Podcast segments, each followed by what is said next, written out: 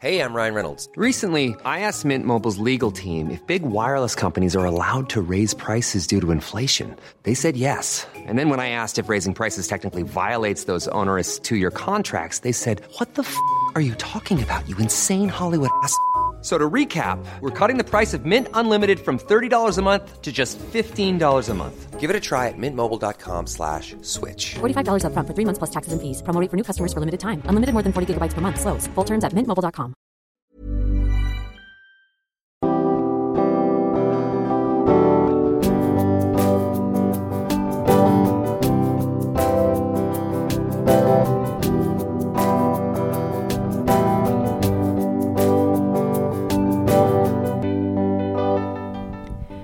Bonjour et bienvenue dans Milkshaker, le podcast qui agite les idées reçues sur l'allaitement.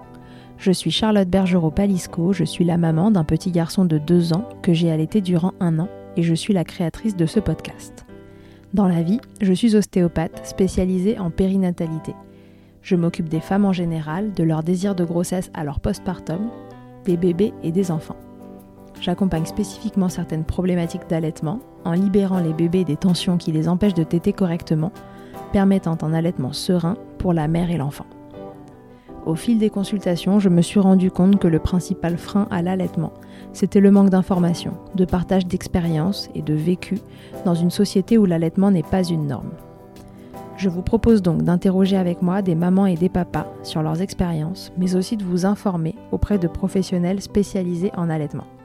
Mon objectif est simple, vous informer, vous donner les clés pour faire des choix en conscience, banaliser l'allaitement sous toutes ses formes, vous le rendre plus accessible, plus facile et alimenter ce fameux village dont on a tant besoin pour élever un enfant. Ilana Weisman est sociologue, activiste féministe et la maman d'un petit garçon de 3 ans. Un mot revient souvent quand on décrit l'allaitement, c'est l'ambivalence. On pourrait couper en deux les 8 mois d'allaitement d'Ilana. Un début tout en douceur, du bonheur, une évidence, la fusion, et une fin nettement moins rose, jusqu'à un sevrage libérateur. Elle s'était fait toute une idée de ce que serait sa maternité, son postpartum et l'allaitement, parce que ça la fascinait. Elle allait allaiter, c'est sûr, car sans cela, sa maternité aurait été tronquée. Et elle a tout donné à son bébé, et pour son bébé, jusqu'à s'oublier. Alors à quel moment ce qu'on a projeté est-il notre réalité? Comment savoir ce qui nous convient vraiment et par extension ce qui convient à notre enfant? Le lait maternel est certes le meilleur pour un nourrisson, mais sans remettre ça en cause. Comment composer avec donner le meilleur à son enfant quand notre corps et notre esprit ne nous suivent plus?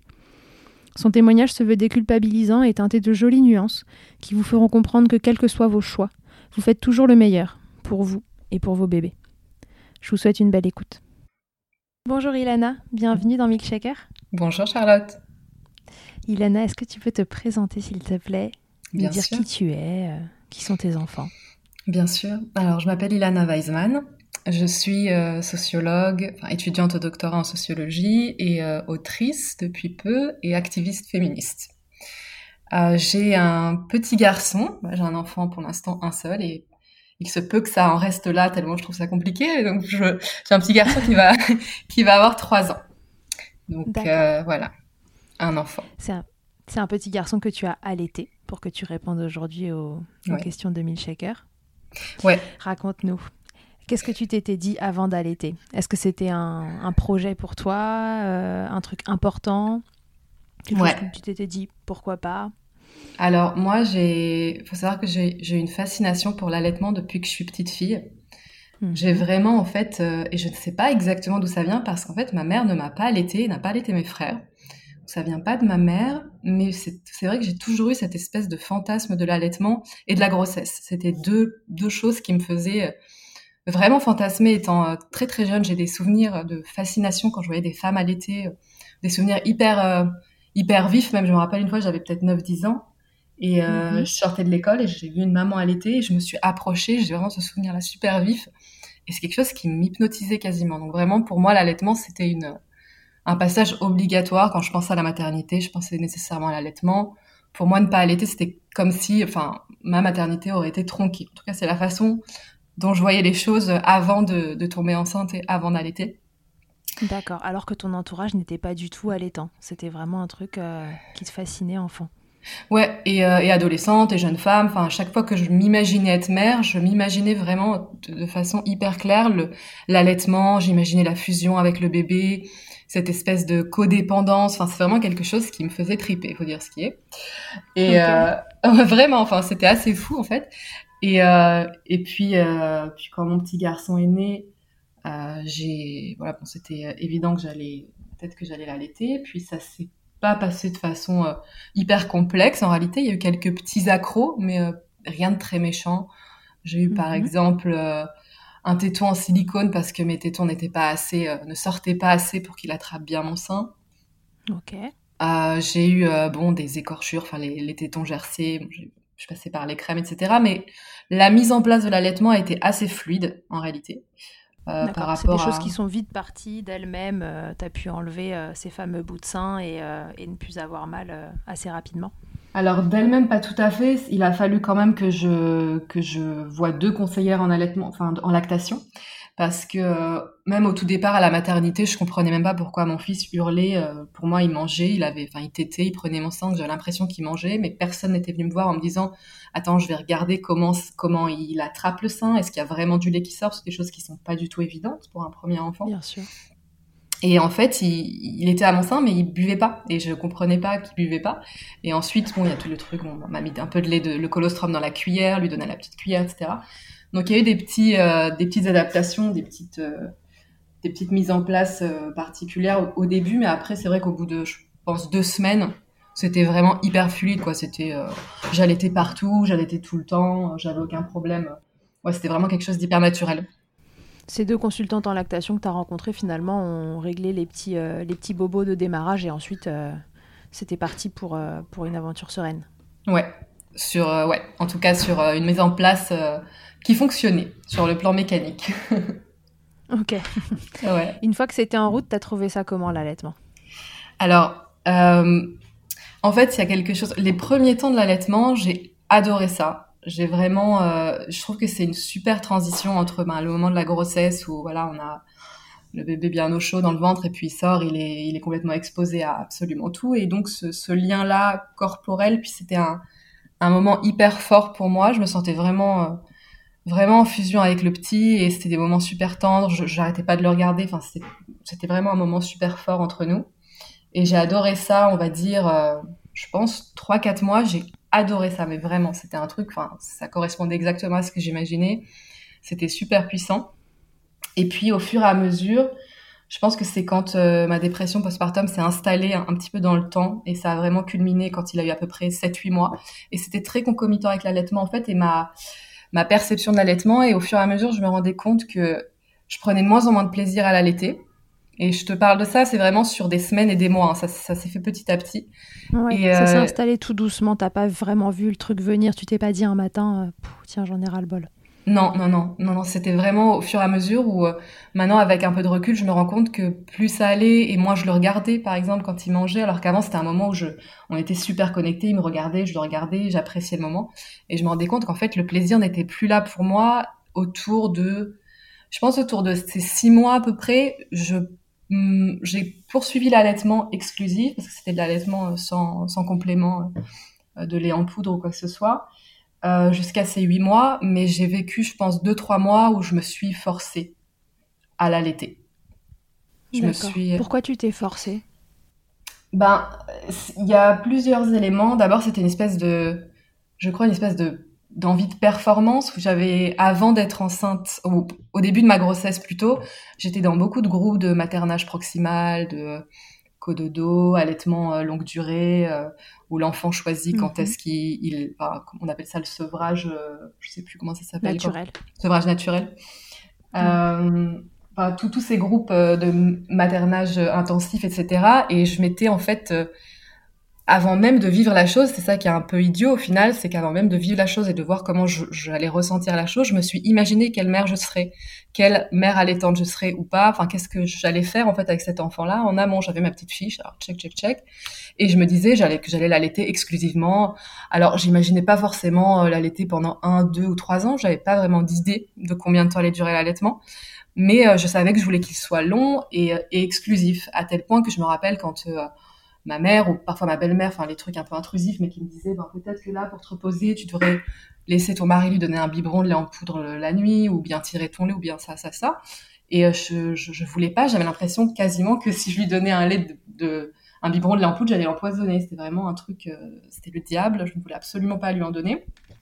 Alors mhm. qu'avec du recul, j'aurais très bien pu, euh, pour me soulager une fois de temps en temps, ou pour aller boire un verre de vin avec mes copines, voilà, qu'il ait un biberon Bien sûr. D'autres choses. Et, c'est un truc que je me suis interdit, mais c'était, j'étais vraiment très très dure avec moi en fait.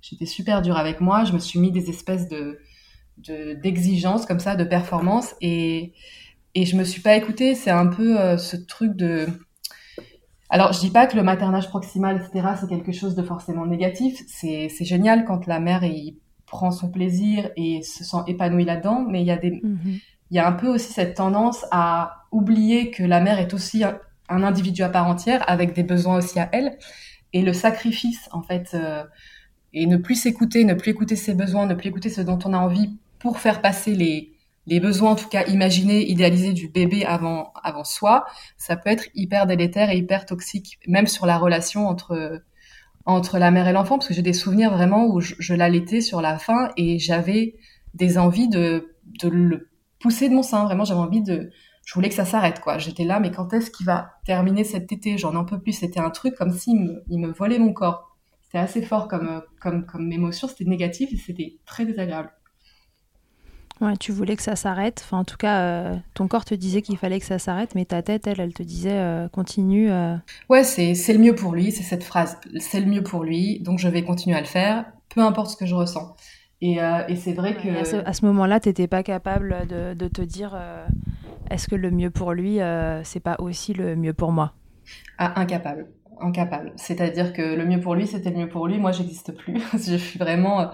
On devient une espèce de vaisseau. Enfin, tout... tout depuis qu'il est né, enfin en tout cas dans la première année, c'est un bébé qui était qui est assez costaud. Enfin, il est né à 4 kg 2 et puis il a, il était il a toujours été dans les percentiles assez élevés et je l'ai toujours bercé, je l'ai toujours endormi, je l'ai jamais laissé pleurer une seconde et vraiment je me suis débloqué l'épaule à un moment, je me suis déboîté l'épaule euh, et je suis même pas allée voir euh, un, professionnel de santé, c'est-à-dire que vraiment mon corps, je ne l'écoutais plus du tout en fait, ses, ses douleurs, ses souffrances, c'était que enfin voilà tout pour mon enfant, peu importe moi si je suis devenue une loque et je pense que ça a participé cette histoire d'allaitement où je me disais mais c'est pas grave, euh, c'est un temps donné, c'est pas grave. Et puis il y a tout l'aspect aussi où je me voyais plus du tout comme un être sexué parce que mon corps appartenait à mon enfant.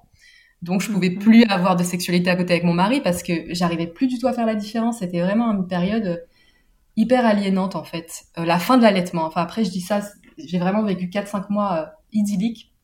Et ensuite c'est vraiment descendu petit à petit dans un truc qui ne me convenait plus et qui et qui du coup me laisse un, souvenir amer de mon allaitement alors qu'en réalité ça aurait pu euh, si je m'étais écoutée ça aurait pu juste être, un, juste être un très beau souvenir sans t'oublier t'aurais peut-être euh, finalement euh, voulu allaiter plus longtemps peut-être peut-être que j'aurais fait un allaitement enfin mixte peut-être que peut-être ouais je suis arrivée à j'étais arrivée à un point de non retour en fait quand j'ai arrêté je me suis dit bon je vais intégrer quelques quelques biberons de lait en poudre et je vais continuer à allaiter mais en fait le moment où j'ai commencé à donner des biberons en fait je me suis sentie me libérer et j'ai en deux semaines, c'était plié, j'avais, il était sevré, quoi. Je, je l'allaitais plus. T'étais allé trop loin dans tes retranchements. Complètement. Je m'étais euh, oubliée complètement et à un moment, c'était juste plus possible. C'était comme une espèce de, d'instinct de survie comme ça, de me dire, mais en fait, là, non, c'est, plus possible. Et j'ai pas, j'ai pas lu les signes, j'ai pas voulu percevoir les signes avant-coureur et après, c'était juste de mon retour. Comment t'expliques que tu te sois mis euh, des, des, objectifs, tu vois, euh, euh, si haut euh, et, et, que tout ait été mis à mal comme ça euh, au bout de quelques mois? Je pense que on est vraiment dans des conceptions en fait où la mère est intéressante aux yeux de la société à partir du moment où voilà, elle porte l'enfant, elle va enfanter, elle va remplir son rôle reproductif.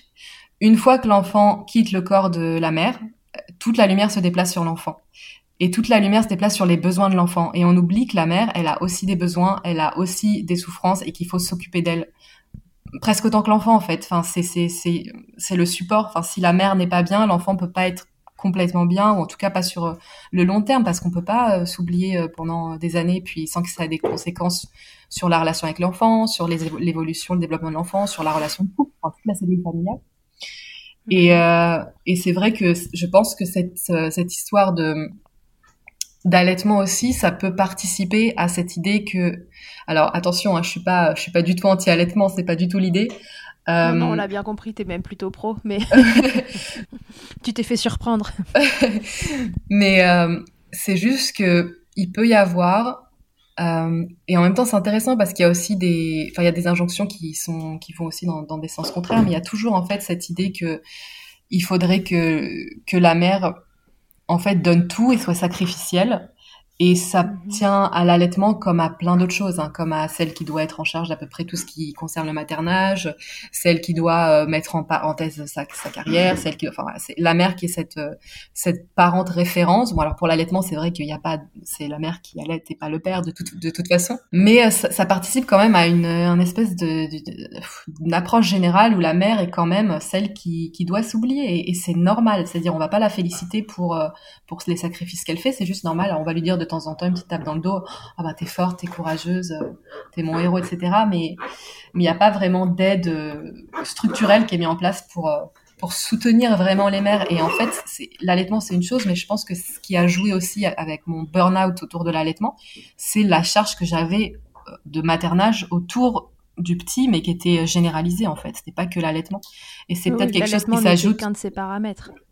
Tout à fait, c'est le fait que ben, c'est moi qui étais en congé, que mon mari est retourné bosser, que j'étais avec mon fils 24 euh, heures sur 24, que j'ai fait une dépression, que euh, que c'est super pesant, que la, vie, enfin, il y a plus de, voilà, il dort pas, euh, il dort de façon complètement fractionnée.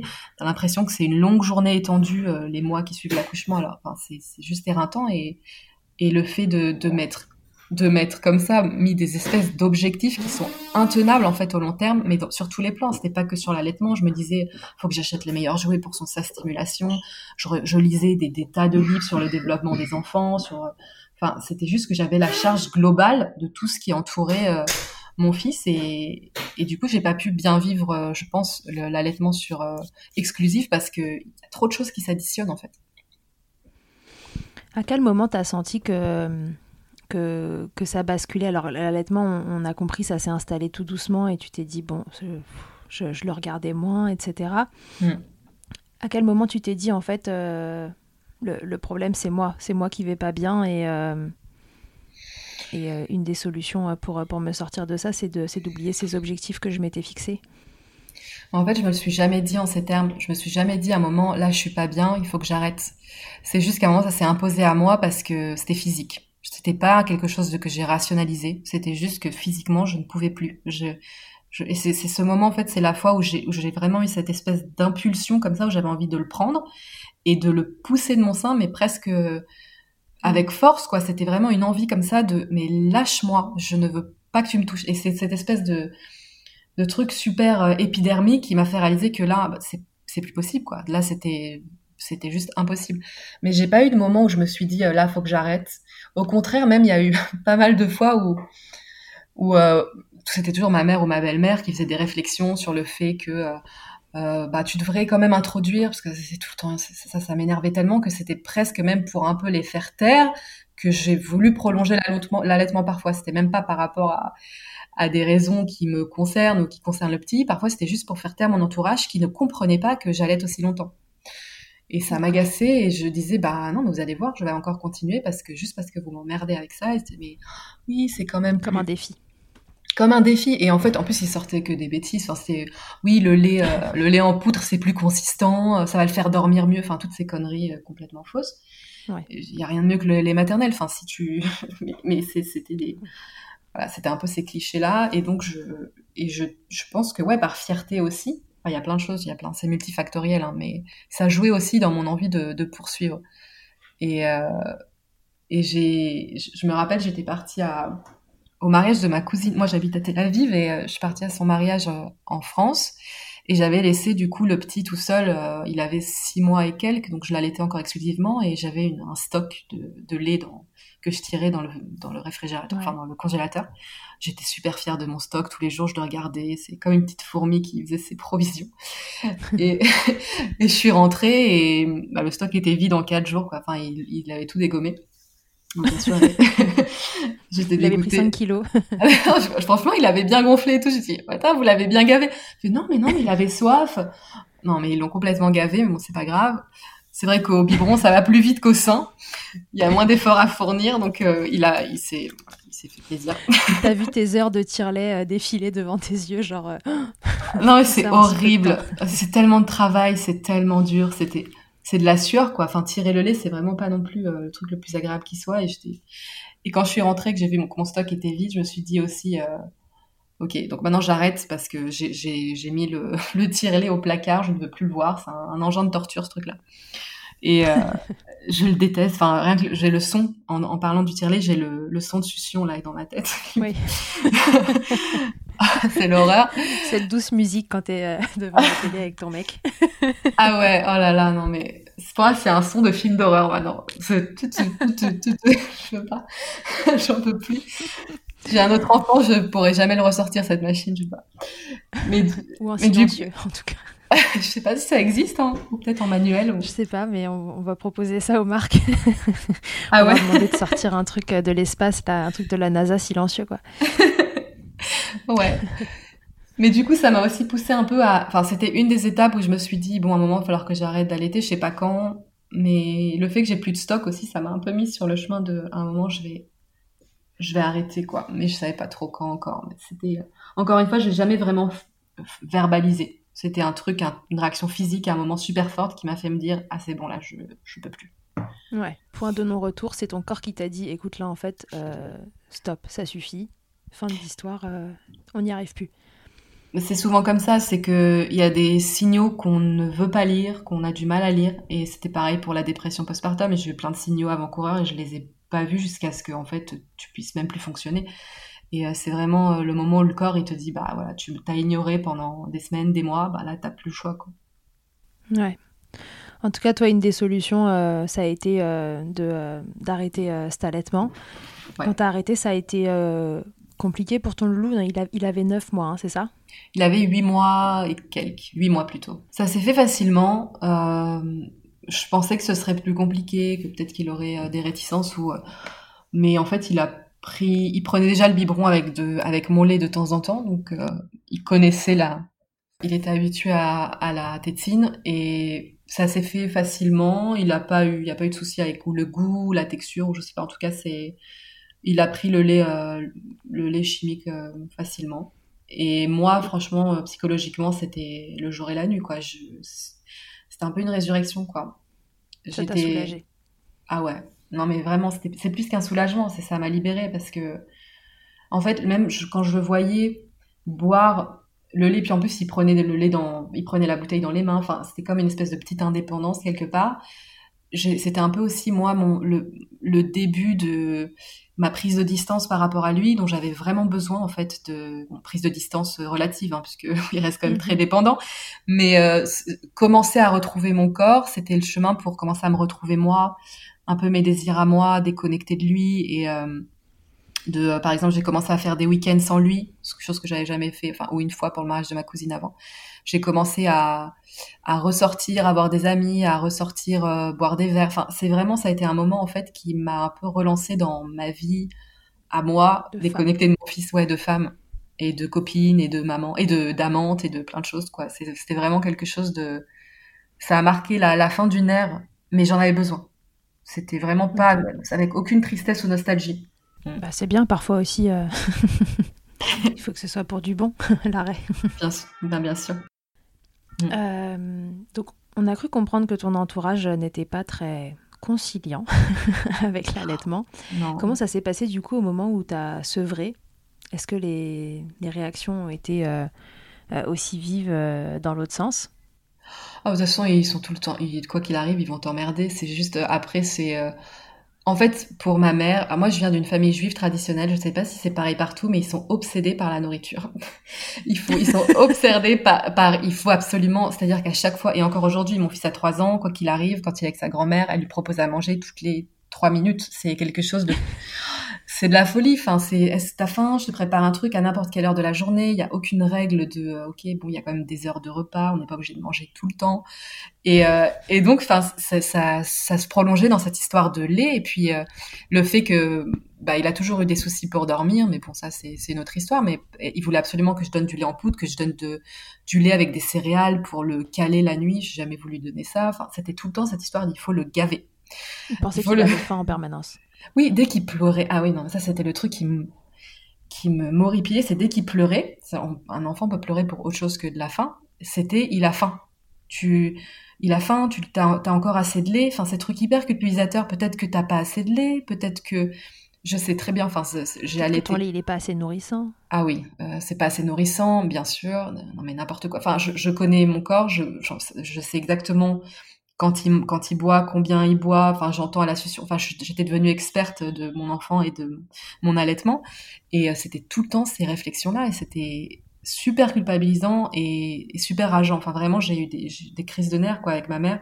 Ma belle-mère se permettait un peu moins parce que bon, voilà, c'est pas ma mère, mais elle se permettait de faire quelques réflexions de temps en temps et euh, j'avais un peu moins de marche pour euh, pour crier parce que c'est pas ma mère, donc il y a moins de c'est plus compliqué. Mais je disais à mon mari, tu calme ta mère parce qu'en fait, à un moment, je, vais exploser, ça va, c'est pas possible. Enfin, j'ai pas du tout envie de rentrer en conflit avec elle parce que je l'adore à côté de ça, mais c'est vrai que c'était l'allaitement, ça a été un sujet euh, super intrusif et ça a été vraiment, euh, ouais, l'allaitement, ça a été vraiment un sujet, un, espèce de nœud comme ça de euh, tout le monde, bon, tout le monde a son mot à dire sur à peu près tout, mais l'allaitement, c'était quand même très particulier, j'ai trouvé.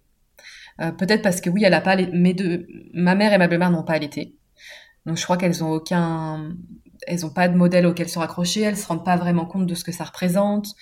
Elles ont jamais, en fait, même, j'aurais bien voulu aussi qu'on me dise, euh, alors c'est pas pour avoir une médaille ou quoi, mais de me dire, ouais, c'est, bah, je suis fière de toi, que t'es allaité, que, que t'es tenue, que t'es, que t'es voulu faire ça pour, euh, pour ton enfant et tout. Et en fait, elles, elles, elles ont jamais, elles m'ont jamais vraiment soutenue là-dedans. Pour elles, c'était juste un choix lambda. Et, et au contraire, c'était même plutôt, euh, mais pourquoi tu fais ça? Pourquoi tu fais ça aussi longtemps? Qu'est-ce que tu t'emmerdes, quoi? C'était un peu ça la, vision. ouais. Et puis en plus, elle pouvait pas donner de biberon toutes les trois minutes. Non.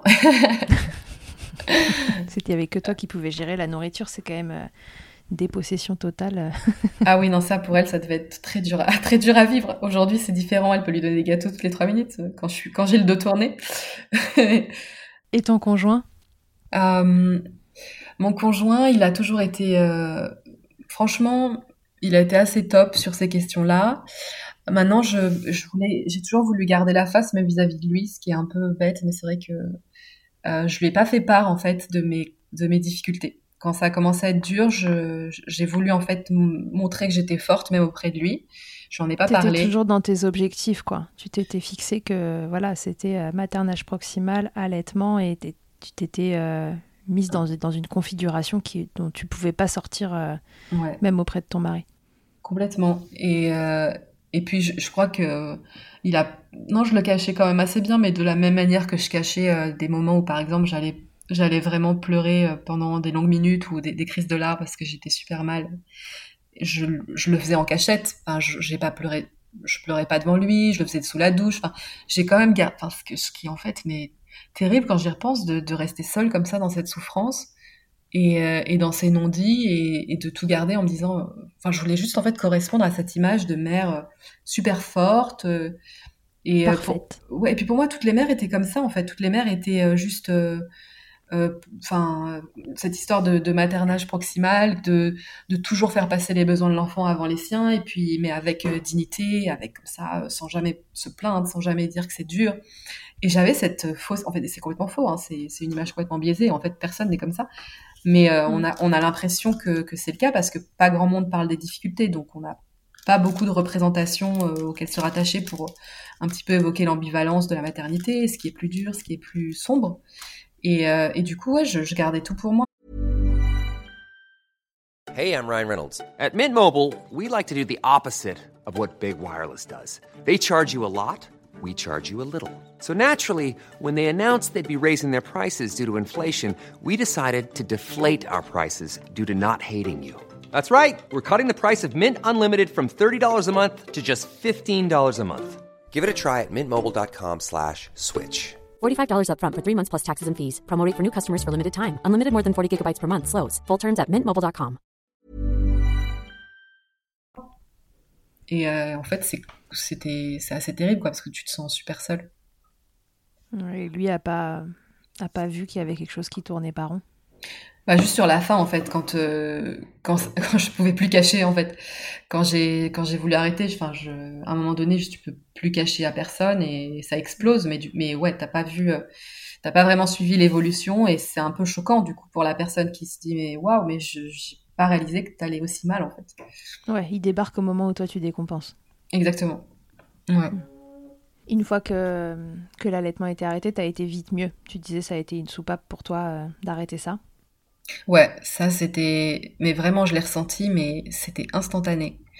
Je me rappelle vraiment de le regarder prendre son biberon et de me dire, waouh, mais quel, mais pourquoi j'ai pas arrêté plus tôt en fait? Pourquoi j'ai, je savais que j'aurais dû arrêter quand j'ai, quand j'ai eu les premiers, les premières émotions euh, négatives où je me suis dit, mais là en fait, euh, je suis fatiguée, je- j'en ai marre de que ce soit moi qui me lève, j'en ai marre, enfin genre, je, je- j'arrive plus je me sens euh, vampirisée quoi. C'était comme une espèce de petite bestiole à un moment. Enfin, je sentais vraiment que qui me prenait mon énergie vitale en fait. C'était quelque chose de su- super négatif. Et euh, je- je- dès que j'ai commencé à avoir des émotions de ce type-là, j'aurais dû me dire ok là, c'est le moment peut-être de faire du mixte, c'est le moment peut-être de, je sais pas, de ouais. Et j'ai pas du tout. euh, Puis après il y a des mois qui sont passés, puis à la fin c'était. Mais ouais, du coup quand quand j'ai arrêté, ça a été immédiat le, le sentiment de de souffler quoi. Ouais, et puis quand on va pas bien, c'est pas évident non plus de, de mettre le doigt sur, euh, sur les différentes choses qui, qui font qu'on va pas bien. Pour toi, l'allaitement n'était pas le problème au démarrage. Oui, oui, oui, complètement, puisqu'en plus j'avais vraiment pris du plaisir à l'allaitement, donc c'est dur de se rendre compte de, à un moment il y a une transition et ça change de nature. C'est pas toujours évident de d'analyser ça. Ouais, sur le coup en tout cas. Cette expérience d'allaitement, Ilana, est-ce qu'elle a eu euh, un impact dans ta vie euh, personnelle, professionnelle, dans, dans les idées que, que tu véhicules aujourd'hui? Euh, pour ma vie professionnelle, pas vraiment, parce que j'étais, euh, d'ailleurs je suis toujours en doctorat, j'étais en doctorat et j'avais fait une année de césure. Donc j'ai pas eu de problématique de euh, aller au boulot, tirer au boulot, est-ce qu'il y a des endroits où je peux tirer mon lait, etc. J'ai pas eu ça et en fait il est rentré à la à la crèche quand il avait près d'un an. Donc euh, il n'y a pas eu non plus de je dois ramener du lait à la crèche ou des choses comme ça. Donc c'est vrai que ça a été Ouais, Tout s'est passé quand vous étiez tous les deux tout le temps ensemble. Ouais, ouais. Donc j'ai pas vraiment eu à m'adapter à une situation extérieure à, la, à notre maison. Donc ça, c'était déjà ça. Mais euh, je, je pense que cette euh, cette expérience de l'allaitement a aussi pavé le chemin vers mon militantisme euh, de mère en fait, parce que moi je, je, suis militante féministe, mais j'ai vraiment je suis vraiment dans cette case aussi de personnes qui sont rentrées dans le féminisme par la par la maternité où euh, on se rend un peu compte de de toutes les injonctions qui pèsent sur les femmes au moment où on devient mère, où ça devient vraiment, où ça se cristallise et ça devient super fort et on les ressent euh, à fond et où les, inégali les inégalités euh, en termes de parentalité, etc. sont sont vraiment fortes et du coup on peut plus les ignorer du tout et c'est vraiment la maternité qui m'a fait rentrer complètement dans le féminisme et je pense que cette euh, expérience de l'allaitement, c'est ça recouvre beaucoup de choses en fait euh, ouais sur ce qu'on attend des mères sur euh, sur les rôles qui nous sont assignés euh, de sacrifice de don de soi etc donc je pense qu'effectivement ça a dû vraiment aussi me me donner beaucoup de bah, beaucoup d'eau à mon moulin d'activiste en ouais, cette Hmm, expérience Ça a tamponné des idées qui étaient déjà présentes, mais ça les a fait surgir ouais au grand jour. ouais Mhm. Euh, on en profite pour que tu nous parles deux secondes de, ton compte, justement. Ouais, euh, ben c'est un compte, euh, alors c'est mon nom, c'est Ilana Weisman. C'est un compte militant, donc je produis du contenu un petit peu au fil de l'eau, en, fonction de l'actualité ou des sujets qui me tiennent à cœur. Donc il y a pas mal de contenu sur les questions de maternité. Moi j'avais, j'étais rentrée un peu sur la scène féministe au moment de la campagne Mon Postpartum, où euh, c'était le hashtag qui était qui date de février dernier et, euh, et qui avait vraiment, euh, enfin, qui avait, qui avait fait grand bruit, qui avait un peu agrégé des, des témoignages de femmes qui ont vécu euh, bah, un postpartum, que ce soit, enfin, il y avait des femmes qui le vivaient en ce moment, des femmes qui, l'avaient vécu 10, 20, 30 ans auparavant, donc c'était une grande prise de parole, enfin, super intéressant à voir. Ouais, euh, c'était incroyable. Ouais, c'était super chouette. Enfin, vraiment, il y avait. C'était hyper thérapeutique, quoi. Quand on l'a lancé avec mes trois copines militantes, on était on avait vraiment l'impression de faire une thérapie de groupe, quoi. On, pleurait, on lisait les tweets, euh, on s'échangeait des messages, on était là en train de, en fait, on était là en train de revivre notre propre postpartum qui datait euh, pour chacune de pas très loin, parce qu'on a toutes des enfants en bas âge. Et, euh, et, et c'était comme en fait conscientiser un postpartum qu'on avait, qu'on s'était pas autorisé en fait à mettre en mots, parce que encore une fois, on, tout ce qui concerne les difficultés qui touchent à la maternité, personne ne veut les entendre, personne ne veut nous écouter. Donc, enfin, on se censure aussi, donc on s'était auto-censuré aussi. Et, le, et de voir tous ces témoignages et de parler de notre postpartum à nous, c'était super libérateur, c'était trop trop bon. Et, euh, et puis, bah, je peux peut-être parler. J'ai écrit un essai. Je sais pas si je t'avais dit, mais j'ai écrit un essai sur euh, sur cette question-là qui va paraître euh, mi-janvier. Ah. Ouais. Et on attendra ça alors. Ouais, j'ai pas encore annoncé sur mes réseaux, mais je vais pas tarder à le faire. Mais euh, ouais, sur la question, euh, enfin vraiment le postpartum sur, sous l'angle politique, quoi. Enfin, qu'est-ce qu'on peut faire pour, euh, pour, pour changer cette situation-là où les, les mères sont quand même vraiment laissées à l'abandon. Ouais. Et donc voilà, donc c'est un compte militant et je parle de questions de maternité, mais pas uniquement. Je parle aussi de lutte antiraciste et plein de choses. Tu milites pour les femmes en général, oui, c'est vrai pour les, non-discriminations. Euh, voilà, tout ça, c'est euh, ta maternité euh, qui, qui l'a réveillé. Ouais, ou qui l'a en tout cas.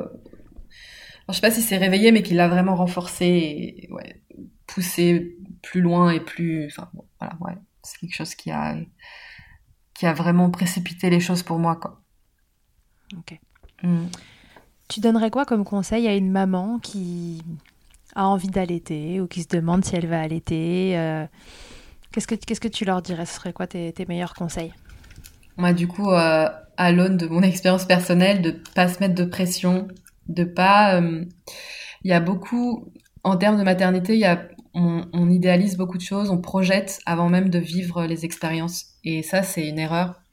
Euh, c'est humain aussi, hein. c'est compréhensible, mais, mais je pense qu'il faut essayer au maximum de se dire ok, de prendre les informations en amont, de s'informer. Il faut pas arriver en n'étant pas informé. C'est hyper important d'avoir des connaissances sur ce qui peut se produire, ce qui peut ne pas se produire, mais en tout cas avoir des connaissances générales et euh, de se faire une idée de ce qu'on aimerait idéalement, mais de pas se bloquer en fait sur certaines choses. Tu ne peux pas savoir comment tu vas réagir. Tu peux pas savoir si tu auras envie de faire du cododo ou pas, si tu envie. C'est une dynamique avec l'enfant aussi. Enfin, il y a plein de facteurs que tu ne peux pas en fait euh, anticiper. Et si tu te mets des objectifs que tu ne vas pas être capable de tenir pour multiples raisons, bah, tu vas te sentir défaillante. Donc c'est bête de commencer avec, euh, avec des objectifs euh, qui, soient, euh, qui soient super...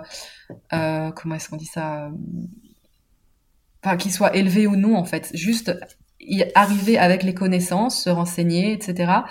Mais avec beaucoup de, de, douceur, de douceur et de bienveillance envers soi-même. Donc se, se dire qu'on va vivre la chose, on fera ce qu'on pourra faire, si c'est important pour la personne d'allaiter, ben, qu'elle soit bien entourée, qu'elle voit une, euh, conseillère, en une consultante en lactation, euh, qu'elle puisse aussi se renseigner. Euh, moi, j'avais été faire des, des réunions de la Leche League à Tel Aviv, ça m'avait vachement aidé parce qu'elles étaient super, super bienveillantes. elles étaient à l'écoute quand on avait des questions, on avait un groupe en commun. Donc, trouver un peu des connexions, mais ne pas se mettre la pression sur je veux allaiter tant de temps, exclusivement pendant tant de temps, etc. Voir comment ça se passe et puis, on, parfois, on est surprise. Parfois, on se dit, je vais allaiter deux, trois mois, et puis on finit par allaiter pendant deux ans. Il y, a plein de choses qu'on peut pas anticiper, en fait. Donc, euh, soyez bienveillante avec vous-même. Voilà. Ouais. Je leur dirais, renseignez-vous, entourez-vous, et après, euh, laissez-vous porter, euh, écoutez-vous. Ouais, écoutez-vous, écoutez votre bébé. Écoutez-vous beaucoup aussi, pas que le bébé. ok. Parce que toi, tu as la sensation d'avoir écouté que ton bébé à un moment et d'être peut-être perdu là-dedans. En plus, que je, pense même pas que mon bébé, en fait, ça change grand chose. Ça aurait pas changé grand chose que je l'allaite deux mois de moins et qu'il ait une maman qui soit plus en phase avec elle-même. Au contraire. Donc, en fait, j'ai écouté euh, des injonctions au-dessus de ma tête euh, qui n'avaient aucun, aucun rapport avec la, avec ma réalité, en fait. Et, euh, c'était vraiment une erreur, ouais. Ok. Est-ce que tu voudrais nous dire autre chose que, qu'on aurait oublié, pas mentionné Ouais, peut-être un truc que je trouve super euh, toxique et qui arrive dans dans beaucoup de domaines qui concernent la maternité, c'est les espèces de communautés de mères qui s'attaquent entre elles. Euh, mm-hmm. J'ai un vrai souci. ça peut concerner l'allaitement, comme euh, le cododo, quel type de quel type de parentage on a envie de mettre en place avec ses enfants, etc. Et il y a quand même des idéologies qui se mettent en place souvent et on le retrouve beaucoup sur les réseaux. Moi, j'ai été dans beaucoup de groupes Facebook que j'ai vite quitté parce que je me suis rendu compte que c'était euh, il y a y a vraiment des, discours qui sont assez totalitaires sur, euh, ok, c'est comme ça et pas autrement. Si tu fais autrement, t'es presque maltraitante, quasiment. Enfin, c'est, assez fou, en fait, jusqu'où ça peut aller, en fait, dans la polarisation et juste de se dire que, euh, si tu es une mère aimante, que tu fais ton maximum dans la limite de tes, de tes de tes capacités, de tes potentialités, de, de, ta réserve émotionnelle, que tu n'es pas maltraitante évidemment, euh, peu importe la méthode que tu emploies, peu importe la pratique que tu vas employer, euh, tu es une bonne mère. Enfin, le fait qu'en fait des mères s'attaquent entre elles alors qu'on a déjà euh, énormément d'injonctions sociétales, culturelles, ça ajoute tellement de violence et tellement de culpabilité à, à tout ça que, enfin, ce serait, ce serait vraiment chouette si on arrivait un peu à, à être bienveillante en fait à, l'intérieur même du groupe des mères, quoi. Ça, c'est un truc. Ouais. Ouais. C'est chose... vrai que ce serait pas mal et je trouve que je trouve comme toi que l'allaitement pâtit un peu de, de ce genre de choses, souvent. Ouais, complètement. C'est, je l'ai beaucoup beaucoup vu, euh, même dans des groupes euh, de jeunes mamans. Enfin, et c'est vrai que l'allaitement c'est c'est un sujet euh, électrique. Hein. Il y a il y a vraiment des ah ouais, il y a il y a énormément de ouais, ça peut vraiment créer des des, des, échanges super polarisés, super violents. C'est assez fou. Comment tu l'expliques toi que ça déclenche des des euh, échanges violents comme ça parfois, un peu parfois dénués de bienveillance? bah, je pense que malheureusement, alors là je reprends, je, prends trois pas, je recule un petit peu, mais dans notre, les, enfin la, façon dont notre société est bâtie, on est dans une société patriarcale qui a accordé un terrain bien spécifique ou euh, aux femmes, qui est la reproduction, la maternité, le maternage.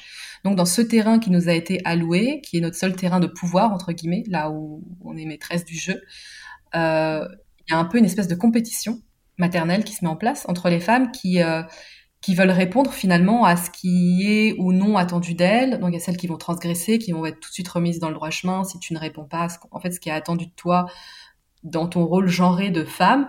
Et du coup, il y a souvent, malheureusement, beaucoup de femmes et c'est humain, enfin je leur, leur jette même pas la pierre parce que c'est hyper humain, qui ont un peu intériorisé ces normes-là et qui vont les appliquer euh, à d'autres femmes qui vont dire mais toi t'es pas une bonne mère, par exemple, si tu n'allaites pas. Moi, je, enfin, ok, si tu ne fais même pas le choix d'essayer d'allaiter, tu, bah, pourquoi, enfin, c'est le meilleur pour ton enfant, etc. Il y a des femmes qui, pour des raisons euh, qui leur sont propres, des histoires personnelles, en fait, n'envisagent pas du tout l'allaitement. Et euh, je veux dire, elles sont pas des moins bonnes mères pour autant.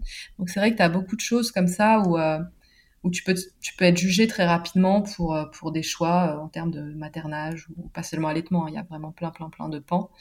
Et je pense que c'est parce qu'on est mis en compétition dans un système euh, patriarcal. c'est, mon, analyse. Ouais. ouais. Et l'allaitement par, euh, par l'aspect et euh, physique qu'il, qu'il génère et par l'aspect enfin, nourriture. de profondément nourrir son enfant, c'est quand même un des trucs les plus, les plus basiques. Quoi. Ouais. d'où le fait que ça, ce soit le bouton sur lequel appuyer assez facilement. Complètement. Ok, Ilana. Euh, avant qu'on se quitte, euh, mhm. est-ce que tu veux bien répondre à mon interview Fast Milk? Bien sûr. Ilana, quelle est ta tétée la plus insolite?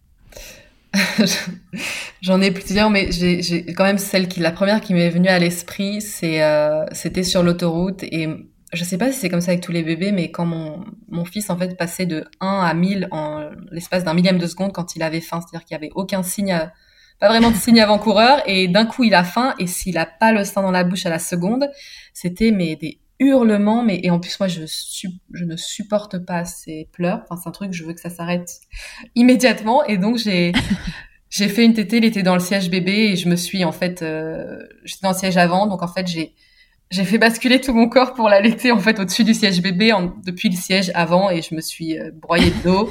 Mais voilà, je l'ai allaité comme ça sur l'autoroute. Enfin, c'était n'importe quoi. Et en plus, t'es pas allé chez l'ostéo derrière parce que tu pensais pas à toi. Non. ah non, mais de toute façon, mon corps c'était mais en vrac totalement tout, mm. absolument tout mon corps. Encore, il était là pour porter ta tête, c'est ça? C'est déjà ça, ouais. Et, nourrir ton fils. Et nourrir mon fils, et bercer mon fils, et nourrir mon fils, ouais. C'était une petite une acrobatique, quoi. ok. Le truc le plus glamour, Ilana, qu'il t'ait été donné de vivre durant ton allaitement Ouais, il avait écrit ironique ou pas, parce que j'ai pas vraiment de trucs super glamour, donc je vais prendre la carte ironie. Euh, bah, je rentrais de, je rentrais de, du mariage de ma cousine, donc j'avais pour la première fois laissé mon fils tout seul, qui était encore allaité exclusivement pendant un week-end. Et euh, j'étais à l'aéroport et j'ai pas du tout en fait anticipé le fait qu'il bon, il faut que je tire mon lait évidemment toutes les deux trois heures, donc j'ai pas arrêté euh, pendant tout le week-end de devoir aller tirer mon lait. J'avais un tire-lait électrique et j'étais à l'aéroport et je me rends compte en fait que j'ai besoin d'une prise pour euh, pour tirer mon lait il y a mhm. pas, il y a pas de prise, donc euh, j'étais, euh, je, je, savais pas quoi faire. J'étais en train de, je regardais dans les toilettes, est-ce qu'il y a une prise, est-ce qu'il y a de l'électricité? J'ai trouvé nulle part où aller. Et en fait, euh, j'ai fini par demander à un restaurant, enfin des restaurants qui sont dans l'aéroport, est-ce qu'ils ont une prise quelque part? Et en fait, on m'a mise derrière une espèce de petit rideau où j'étais sur des espèces de cajots en train de tirer mon lait, en train de tirer mon lait au milieu de l'aéroport avec un, un mec, enfin qui en plus qui avait été hyper sympa. Il été même pas, il avait pas le droit, il était pas autorisé à me laisser faire ça. C'était un mec jeune, il devait avoir 20 ans. Enfin c'était une espèce de fast-food et il m'a laissé faire ça dans un coin et puis de temps en temps il disait vous avez fini? Mais sans, sans oser bouger le rideau parce qu'il avait honte. Enfin il voulait pas. Je fais non oui bientôt. Enfin donc c'était les aléas techniques de fou quand les seins sont j'avais les seins qui allaient exploser je peux pas rentrer dans l'avion comme ça je vais faire une mastite. Donc donc c'était mon... pas fait un petit selfie à nous donner pour euh, la couverture du bah je, je, pense que j'en ai un figure-toi. Je, je, vais je vais regarder parce que ça m'étonnerait pas que j'en ai un. Je, je crois que je me suis prise en photo ouais. Ok. Ta position préférée dans le Kama Sutra de l'allaitement? Euh, je sais pas si elle a un nom, mais moi j'aime vraiment sur le côté. En fait, c'était la nuit quand euh, on était en cododo et au, tout début, je me rappelle que je, on avait acheté un fauteuil spécifique pour l'allaitement avec un, un repose-pied, etc. Donc je me levais, mais en fait très très rapidement, euh, se lever trois, quatre, cinq fois par nuit, c'est c'est pas possible, même le temps de quelques minutes. Donc je, c'était vraiment la position. En fait, j'ai qu'à me mettre sur le côté, le le tirer un peu vers moi et bam, voilà, ça s'emboîte et la position confort est voilà, et en fait, on se rendort comme ça et, euh, et ainsi de suite. Quoi. Quand il se réveille, à la limite, à un moment, je me réveillais même plus. C'est lui qui allait juste choper mon sein. Euh, il savait où le, trouver, il était près de moi. Et, euh, c'est le plus, le plus tendre et le plus animal comme ça. J'aimais bien cette position. Ok. Et si en un mot, tu pouvais me résumer ton allaitement, tu dirais quoi alors? En un mot, je dirais ambivalent, puisque mhm. je tombe vraiment sur un Enfin, pour moi, ça a été vraiment un mix de quelque chose de très jouissif, en tout cas dans les débuts, et ensuite quelque chose de très aliénant. Euh, et je pense que, et, vraiment pour moi, c'est une métaphore un peu de la maternité dans, son ensemble. Il y a des moments où, euh, c'est des nuances d'amour qui sont, inégalées. Enfin, il y a nulle part ailleurs où je peux trouver l'amour que j'ai pour mon fils, ou les, moments de bonheur à le voir juste heureux ou rigoler. Personne au monde peut déclencher ces émotions-là chez moi à part lui. Et des moments où je me sens prisonnière, en fait, où je me sens euh, dépossédée de, qui je suis, de de plus savoir exactement qui je suis, euh, sans rapport avec lui. Et donc, c'est cette ambivalence constante, en fait, entre le plaisir, le bonheur et, et l'aliénation. Ouais. Ouais. C'est la sensation de, de, la maternité en général, mais c'était poussé à son paroxysme. Euh, à l'allaitement. Rapport à l'allaitement. Ouais, c'est ça. Ok. Ilana, tu vas mieux aujourd'hui. Ta dépression du postpartum est terminée. Oui. Oui, oui. Un, petit conseil à des, à des mamans qui se sentiraient pas bien en postpartum, du coup, euh, ce serait quoi? Ce serait de se faire accompagner? Ben, en fait, ce que je dis, c'est qu'il y a des conseils à donner, mais il y a aussi un système qui fait que c'est difficile de, de vraiment s'en sortir, dans le sens où euh, on n'a pas de congés parentaux euh, égalitaires, donc très souvent c'est la mère qui prend en charge euh, le gros du maternage et de voilà de s'occuper de l'enfant, donc c'est vrai que c'est difficile de ne pas se sentir submergé à certains moments. Et il n'y a pas non plus de, de, politique de santé publique très appuyée pour vraiment suivre les mères en postpartum non plus. Donc, euh, disons que le mhm. système n'est pas fait pour nous aider. Mais euh, de s'il fallait penser à quand même des solutions individuelles, ce serait au maximum de parler de ce qu'on ressent. Ça, c'est vraiment un truc qui... Et je comprends pourquoi j'en ai pas parlé, mais avec le recul, c'est la première chose que j'ai envie de dire aux, mamans qui se sentent euh, isolées, qui se sentent défaillantes. Vraiment, enfin, vous êtes tellement, mais c'est tellement commun en fait. Vous n'êtes pas toute seule du tout. Toutes les mères passent par là et, et vraiment parlez-en ou à votre conjoint ou à quelqu'un de votre entourage en, qui vous avez confiance, avec qui vous pouvez, vous sentez que vous pouvez parler, des amis, aussi des associations, des groupes de parole, parents et féministes. Euh, L'association Parents et féministes a créé des groupes de parole pour les mamans et leur entourage il y a Maman Blues, il y a des comptes Instagram, des, des podcasts, euh, voilà, il y a plein, plein, plein de ressources en ligne aussi pour, euh, pour, euh, pour se sentir un peu moins seul. Et ouais, vraiment parler et essayer de, de décharger un peu aussi le, les tâches avec bah, le conjoint, quand c'est possible, évidemment, parce que je sais que c'est pas toujours évident. Euh, mais ouais, donc restez pas seul parce qu'en fait vous n'êtes pas seul. C'est ça, on n'est pas seul du tout. Pas du tout. Au contraire, on est vraiment ensemble. Yes. ok. Merci beaucoup, Ilana, d'avoir répondu à mes questions. Bah de rien, un avec plaisir. ton histoire. Euh, Merci, Charlotte. Et puis, euh, bah, écoute, euh, je te dis à très vite. Si vous voulez suivre Ilana, donc ça se passe sur son compte Ilana Weisman. Mhm. Et voilà, Ilana, quand elle parle, c'est jamais pour rien en général. Donc, si, vous voulez, suivre son compte, euh, c'est toujours intéressant et ça, comment dire, ça, ça éveille sur, euh, sur des points de vue. Merci. Je trouve. Euh, voilà, bah, à tous et à toutes, à très bientôt pour un nouvel épisode de Milkshaker. Et Ilana, je te dis à très vite. Oui, au revoir. Merci mille fois d'avoir écouté cet épisode de Milkshaker. Vous pouvez suivre l'actualité du podcast sur le compte Instagram du même nom et sur mon site internet charlotte-bergerot.fr où vous retrouverez tous les épisodes mais aussi une rubrique Milk Letters constituée de témoignages écrits, un autre support pour vous transmettre toujours plus. Si vous avez aimé ce podcast, n'hésitez pas à m'aider en le soutenant. Pour cela, je vous invite à vous abonner, à laisser un commentaire, à lui attribuer 5 étoiles en fonction des plateformes ou encore en en parlant beaucoup, beaucoup, beaucoup autour de vous. Je ne vous présente plus Emma et son titre I'll Be There qui continue de nous accompagner. Et je vous dis à très vite pour un nouvel épisode. D'ici là, n'oubliez pas, prenez soin de vous, milkshakez autant que vous le voudrez et bousculons ensemble les idées reçues sur l'allaitement maternel. I hate to see you down. Can't stand to know your you say it's getting loud. The voices in your heart. And you know I get it, so let it all out. Keep your head up, your masterpiece, and I'll swear that I'll be there by your side. A text away, you know you can find me. It just